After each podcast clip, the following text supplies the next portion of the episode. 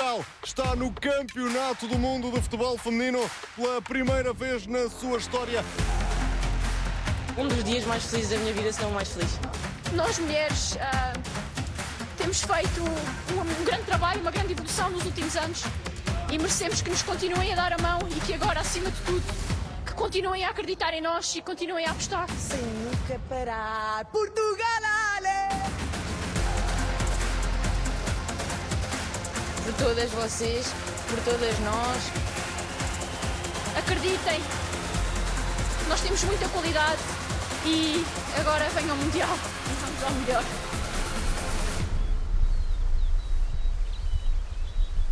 Sou a Fátima Pinto, tenho 27 anos, sou da Ilha da Madeira e comecei a jogar no Juventude Atlântico Clube. Um clube que nunca teve equipas de futebol feminino. No caso da número 13 da Seleção Nacional, o início foi no Funchal, Ilha da Madeira. Põe aqui. Não custava dinheiro o Estado. Presta para mim. Fátima Pinto começou, como quase todas as jogadoras desta reportagem, a jogar futebol em equipas mistas. É pena nós termos 200 atletas do futebol federado de formação em masculinos e não termos uma equipa feminina. Jorge Lima é o presidente do Juventude Atlântico, o clube que viu nascer Fátima Pinto. É comum falarmos da Fátima e, da, e, da, e, da, e do percurso que ela fez numa perspectiva de incentivar as meninas a quererem eh, enverdar por essa, por essa modalidade. O futebol feminino tem tido uma, uma, uma visibilidade e um crescimento fantástico. Todos os anos fazemos um esforço junto da escola, que é a nossa grande massa crítica, no sentido de criarmos uma equipa de futebol feminino. Por uma circunstância ou por outra, as coisas não têm acontecido. Vamos tentar este ano mais uma vez a ver se isso é possível tentam sensibilizar as raparigas para este, para este desporto, mas depois acabam por não ter raparigas em número suficiente. Há desafios por estarmos eh, numa ilha, num, na Madeira? Há efetivamente desafios. Eh, começa pela própria massa crítica, que não há muita, não é? Por um lado. Por outro, é sempre importante nós querermos, e, é uma, e acho que é uma, uma vicissitude de um ilhéu, queremos crescer para depois sairmos daqui e fazermos um percurso tal qual como a Fátima fez e acho que isso é um desafio importante.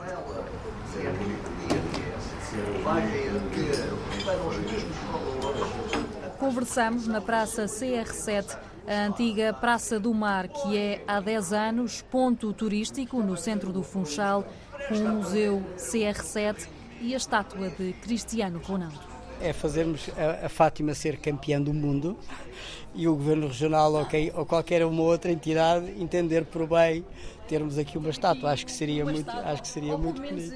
Alguma homenagem, não é? Acho que sim, acho que sim. A praça está à beira das águas que separam a ilha do continente. O mar que levou Fátima Pinto até às navegadoras. O nome da Seleção Nacional de Futebol Feminino. A Madeira não tinha dinheiro para vir ao Interassociações e os selecionadores observavam as jogadoras mais novas nos torneios do Interassociações, que é a festa do futebol feminino. Então o selecionador, professor Paisana, foi à Madeira ver dois jogos, se não estou em erro, e trouxe-me para um estágio de observação no Jamor 35 jogadoras. É já em Lisboa que encontro Fátima Pinto, acabada de chegar de Espanha, onde jogou até à época passada. É com sorrisos que recorda a primeira vez em que foi chamada para jogar pela Seleção Nacional de Futebol. A história engraçada é que eu estava nesse estágio, foi a primeira vez que vim, e fazem-me uma entrevista a perguntar sobre a Sub-19 que tinham acabado de apurar-se para ir ao Europeu e disse que era um feito muito grande, que gostaria de um dia poder ir lá chegar. E depois dessa entrevista, o professor Paisana chegou, chegou ao pé de mim e disse: Fátima, estás convocada para ir ao europeu. E eu, na realidade, no momento, eu nem tinha noção do que é que me estavam a dizer. Tinhas que idade? Tinha 16 anos. 16 anos. E eu era a menina de ilha, eu era de uma realidade muito pequenina, eu não tinha bem noção lá está, os jogos não eram transmitidos, eu não tinha noção do que era a realidade do futebol feminino em Portugal continental. E agora também vantagem do marcador porque há golo para a formação de Portugal. Pareceu-me Fátima Pinto, número 13. Que, sim, foi é, Fátima é, Pinto. Tens razão, André. Fátima Pinto, exatamente. E grande, grande ataque à bola de Fátima Pinto. Tremendamente impositivo entre a número 22 e número 19. Como é que começaste a jogar e porquê? Eu, desde muito pequenina, desde que tenho memória, jogava em casa com o meu irmão, depois no infantário, na escola, todos os intervalos jogava, até que os meus colegas de turma eh, convidaram para ir para o clube da escola e eu, com 9 anos, decidi integrar o clube, que já era federado. Eh, Era uma equipa maioritariamente de rapazes. Eh, Eu fui a primeira a entrar e, entretanto, tivemos ma- mais duas raparigas, éramos as três meninas com os rapazes. E no campeonato acho que havia só mais uma menina a jogar noutra equipa com os rapazes. Mais tarde tive que integrar já uma equipa só feminina. Fui para o grupo desportivo da APEL. Todos os anos que lá tive acho que fomos campeões regionais. Só que entretanto fui ao europeu com o sub-19 e senti que o ritmo era outro. E eu já tinha notado uma diferença muito grande ao mudar da equipa mista, onde treinava com rapazes todos os dias, a uma equipa só feminina. Eu tinha 12 ou 13 anos, 13, se não estou em erro, e fui jogar com mulheres de 30 e tal anos, porque era, não havia outros escalões, só havia as séniores.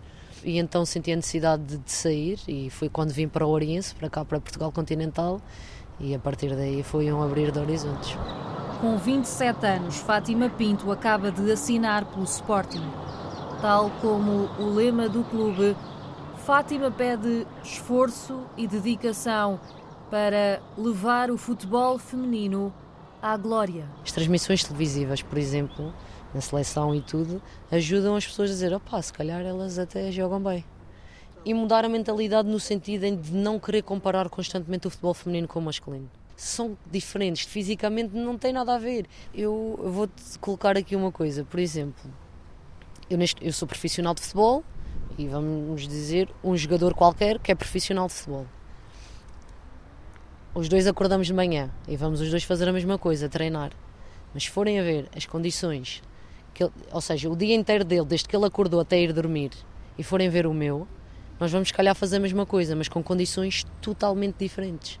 Ou seja, não nos podem exigir quando nós também não temos o que eles têm para trabalhar. E a realidade do futebol feminino em muitos sítios ainda é essa, não, não há as mesmas condições. Há equipas que estão a treinar em sintético, por exemplo, e isso no masculino também é impensável, tem relva natural. Calculo que a nível salarial haja bastantes diferenças. Claro que sim, isso nem é comparável, não é comparável. Nós não geramos as receitas que os homens geram e obviamente que entra muito dinheiro aí, patrocinadores, por isso nós nunca também nos quisemos quer comparar a nível sal- salarial, mas é abismal a diferença. Foi mal, foi mal. Nos Mundiais de Futebol, os prémios monetários para homens e mulheres ainda são muito diferentes. Há 138 milhões de euros reservados pela Federação Internacional de Futebol, a FIFA, para as seleções femininas que jogam o Mundial deste ano. Mais 100 milhões em comparação com o último Mundial de Futebol Feminino em 2019, mas ainda muito abaixo dos valores distribuídos pelos homens em mundiais. No Mundial de Futebol Masculino no Catar, no ano passado, o prémio global foi de 400 milhões de euros.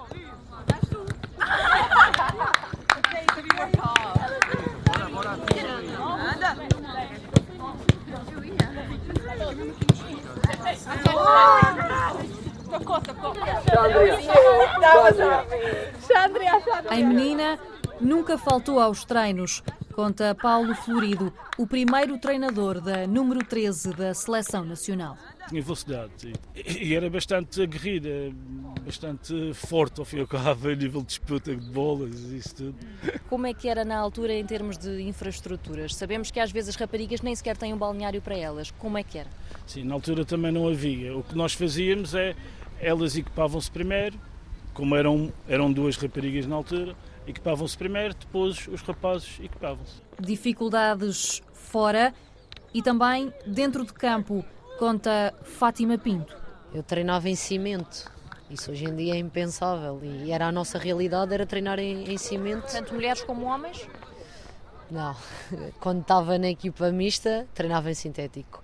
Também cheguei a treinar no Alcatrão, tínhamos os dois. Uh, mas no, no feminino era só, era só cimento. E claro, uma equipa sénior, masculina, na ilha é impensável treinar no cimento. Isso é muito claro.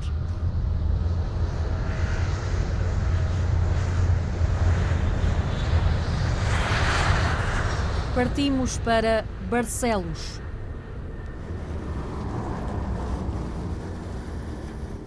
São várias as paragens para pedir indicações até ao complexo desportivo de Martim, a freguesia onde começaram duas das jogadoras da seleção, Ruth Costa e Carol Costa, que já vamos conhecer. À porta do estádio, Rui Pereira espera pela Antena 1. Estou no futebol feminino desde o longínquo ano de 1999. Rui Pereira foi o primeiro treinador de Ruth e Carol em Martim, onde há agora um relevado muito verde que não chegou a sentir os remates das duas jogadoras. Nós treinávamos em pelado, com muito fracas condições de luz. Eu tenho sérias dúvidas que o futebol masculino resistisse a tudo aquilo que o futebol feminino passou não se podia fazer mais, era humanamente impossível fazer mais, porque, as verbas muitas das vezes eram os diretores que, que, que tiravam do seu bolso. Isto não foi há 50 anos atrás, foi há 10. Foi há 10. Para ter noção, nós estamos num campo onde as mulheres treinavam às nove e meia da noite. Aqui, as mulheres eram as últimas a treinar. Os balneários não tinham o conforto que era necessário do ponto de vista logístico, eh, as atletas andavam aqui pela Sand e pelo Sumo. Andavam no futebol pela Sandes e pelo Sumo, diz o treinador. Pequenas recompensas, recorda Rui Pereira, para quem todos os dias poucas condições tinha para jogar. Na Zona Norte não havia sintéticos, não havia relva natural. O único campo de relva natural que eu me lembro era no Santa Maria, que pertence aqui a Barcelos, mas que era uma única equipa. E este campo que vemos aqui agora? Este campo que, que estamos a ver agora, na altura, não existia. Eh, este campo era o campo da casa do, da, era o campo pertence ao académico, qual a, a, a Casa do Povo Martim também jogava, mas isso era uma fase posterior, porque na altura este campo estava a ser, uh, estava a ser uh, construído. A Carol joga num campo aqui bem ao lado, que era o campo da Nora, joga ainda um ano, mas a seguir o campo é demolido para a passagem da autoestrada que está aqui mesmo atrás da minha. Vemos os carros a passar. Exatamente. E nós fomos treinar para, para Encorados, para este Vilar, para Areias São Vicente, para Sequeira, que é uma freguesia aqui ao lado. Jogamos no antigo estádio do Gil Vicente, no Adelino Ribeiro Novo. Andamos com, as, com a casa às costas. Quando viemos para aqui, a Carol e a Ruth já não estão na casa do povo Martim. Juntas no passado e no presente, ambas jogam atualmente no Benfica. É no Estádio da Luz que recordam o começo na Casa do Povo Martim. Ruth Costa, 28 anos. Carol Costa, 33 anos. Eu comecei por acaso. Eu jogava voleibol, joguei voleibol durante 7 anos. Depois de um torneiozinho de brincadeira no verão, uma rapariga perguntou uma vez se eu não queria experimentar. Eu experimentei, gostei. Eu acho que tinha 16, 16. Foi, foi tarde. Bem, eu, eu comecei no futsal, com masculinos. Chegou uma idade em que já não conseguia competir com eles e acabei por ir para a casa de Paulo Martim, para o feminino, futebol. No início foi um bocado complicado, que a, que a bola era estranha, o campo era muito grande, uh, mas, mas acabei por, por ganhar o gosto do, do futebol e estou aqui até hoje. As outras equipas olhavam para mim de uma forma diferente, é normal, uma rapariga no meio de tantos rapazes, mas depois, quando eu começava a jogar, eles mudavam de ideia. Como é que era? Se calhar, não digo bem rebaixando, mas olhavam para mim de lado, como quem, ah, esta aqui se calhar não, não joga assim tanto quanto eles esperavam. Uh, e a verdade é que, que, depois, quando eu pegava na bola e acabava por fazer alguma diferença no, no meio de, dos masculinos, e pronto, e acabavam por, por, por ganhar o, o respeito. E, e, hoje em dia sou, sou colega de muitos.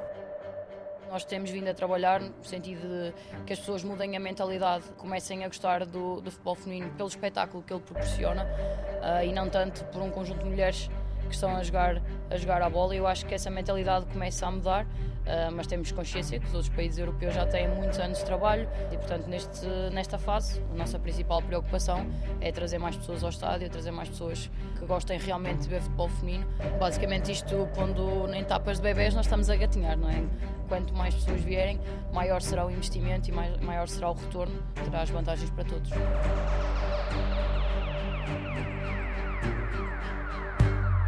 Nós vamos conseguir encher este estádio. Mais cedo ou mais tarde nós vamos conseguir isso.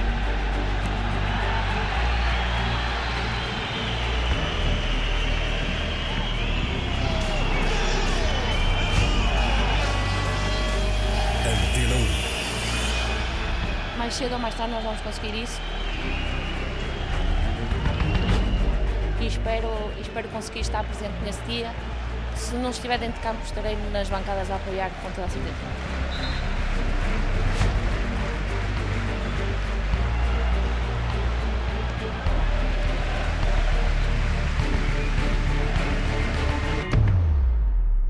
Ainda temos muitos aspectos a melhorar, como as infraestruturas.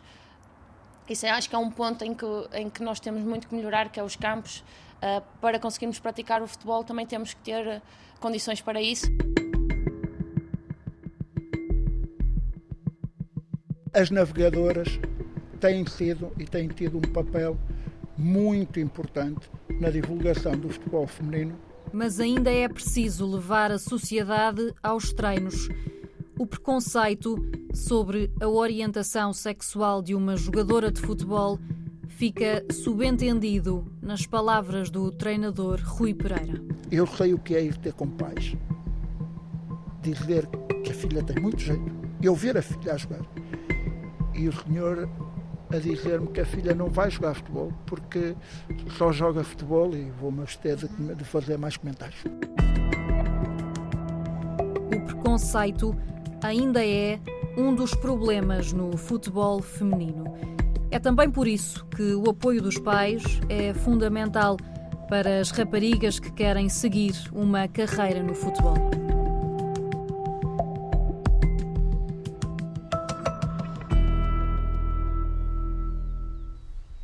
Eles agora olham com muito orgulho, claro que sim. Disseste que os teus pais não estavam muito convencidos com a ideia, porquê? Não, não, porque na altura lá está, não era um desporto para não era visto como um desporto para meninas. A tarde é de muito calor em Alcochete. É aqui, na academia do Sporting, que treinam as equipas principais do clube, as equipas masculina e feminina. A cancela da entrada abre várias vezes para deixar sair os jogadores depois do treino, muitos em carros de luxo. No campo, Diana Silva espera pela Antena 1. Antecipamos a conversa para que a jogadora possa apanhar o autocarro para casa. Dedico-me inteiramente ao, ao, futebol, já tenho o meu curso de Ciências Farmacêuticas. Se um dia decidir uh, ingressar por essa área e começar a trabalhar também. Não estou de mãos a abanar, não é? Mas, mas por agora, sim, dedico-me inteiramente ao futebol. Decidiu que era esta a profissão que queria ter quando começou a ser chamada para jogar pela seleção. Começou no Clube Atlético Oriense. Eu só comecei a jogar com 13 anos. Uh, claro que também jogava na rua com, com rapazes, ou jogava assim nos intervalos da, da escola, quando tinha talvez uns 8, 9 anos. Disseste com rapazes? Sim, sim, com rapazes. Na altura que eu comecei era praticamente só rapazes. Não me lembro na minha, na minha aldeia, ainda por cima era uma zona pequena, uh, se, das raparigas jogarem, não jogavam.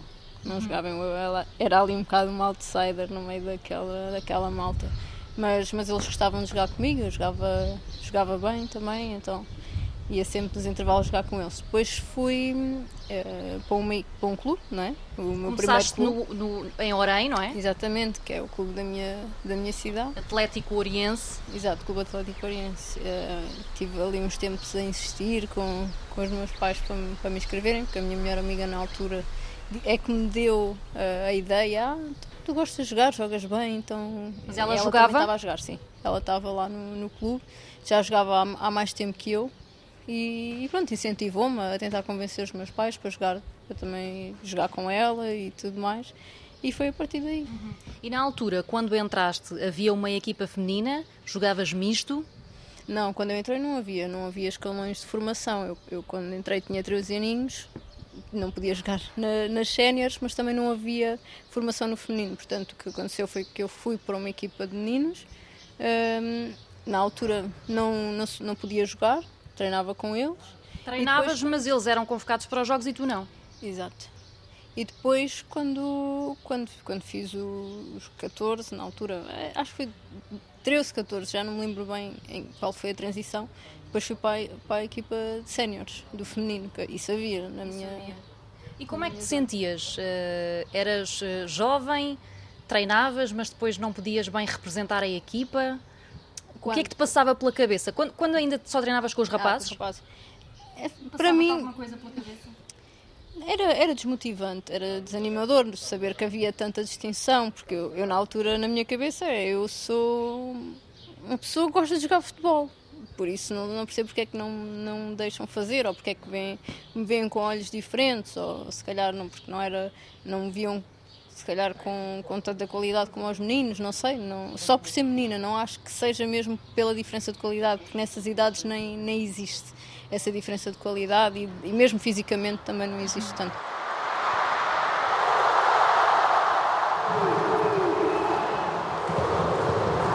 Diana Silva é das jogadoras mais novas da seleção nacional. Começou a jogar em 2008, há 15 anos mas o preconceito que sentiu em relação à capacidade física de uma rapariga no futebol é idêntico ao da experiência das mais velhas. Eu era feliz a jogar futebol, tanto sendo com rapazes, infelizmente não havia tantas raparigas como há hoje em dia, e ainda bem, é bom sinal, mas eh, na altura sim, era a única, a única rapariga que, que jogava futebol. Carolina Mendes tem 35 anos. Começou no Elétrico Futebol Clube, em Ponte de Sor. Faça a Câmara de Não, balneários, ok. Um é composto por jacuzzi e outro tem banho de imersão. Que é o, é o estádio municipal, só os séniores de futebol é que jogam aqui. A Carolina jogava no multiusos que é do outro lado da rua. Francisco Santana Maia foi o primeiro treinador de Carolina Mendes, que começou por competir no Campeonato Distrital de Porto Alegre. O campeonato era de futebol 7 e o escalão era único. Bastavam ser, ter 13 anos e as raparigas poderiam jogar. Poderiam jogar contra mães e pessoas com idade para mães dela com 30 e tal, mas era um escalão único que era para terem um universo suficiente para inscrever jogadores. Nos rapazes não é assim? Não, no, no rapaz está, está escalonado, de, desde Benjamins, sub-10, sub-11, sub-12, e nas raparigas naquela altura, não. Só havia um único escalão, eram séniores, só que abria essa exceção, a partir dos 13 anos podiam, podiam jogar. Uh, e aquilo era um bocado ingrato, porque também não tinham muito velhas, mas tinha jogadoras com 22, 23 anos e tinha miúdas de 13, 14 anos. Para jogar futebol em Portugal, uma rapariga não encontra nos clubes a quantidade de escalões reservados para os rapazes. Um estudo da Universidade de Coimbra deixa no papel aquilo que se vê em campo. Na maior parte dos clubes, há, para as raparigas, dois escalões, júniores e séniores, o que não faz sentido, diz o investigador Diogo Martinho. Com recurso a indicadores de tamanho corporal, como a estatura ou a massa corporal, e a idade biológica, que durante a adolescência muitas das vezes não coincide com a idade cronológica, por isso é que observamos uma grande variabilidade entre sujeitos no desporto infantil-juvenil durante o período da adolescência. Verificamos que nos escalões de infantis, iniciados e juvenis para a estatura e para a massa corporal, a atleta feminina era diferente do, dos participantes do sexo masculino. E daí a, a primeira afirmação que, olhando para estes indicadores, que os escalões deviam ser organizados, os escalões competitivos deviam ser organizados de outra forma. Os estudos parciais que dão corpo à tese doutoral suportam a possibilidade da coparticipação desportiva entre masculinos e femininos eh, no escalão de infantis podem eh, competir juntos, uma vez que é nestas idades que as raparigas tendem a ser mais altas e mais pesadas que os pares masculinos. No entanto, eh, os dados reclamam uma diferenciação daquilo que são os escalões competitivos logo a partir do escalão de iniciados. É uma tese de doutoramento, foi apresentada à Universidade de Coimbra em 2021. Teve como orientadores o professor Manuel João Coelho e Silva, o professor João Valente Santos e a professora Laura Schirer da Universidade de Loughborough e resultou de um protocolo com o Centro de Medicina Desportiva do Porto. O estudo diz que há, no futebol, um modelo desportivo formatado por defeito para o atleta masculino. Por enquanto, as raparigas continuam a jogar futebol num campo inquinado. Eram cerca de 5, 6 equipas, talvez femininas, mas jogávamos futebol 7. Não, não, não conseguiam fazer equipas de futebol 11, envolvia mais jogadoras. Mas... Então fazíamos o distrital, era, era de futebol 7. Faltam mulheres também fora de campo? Uh, sim, isso um, eu acho que sim, mas também acho que é uma coisa que já está a mudar.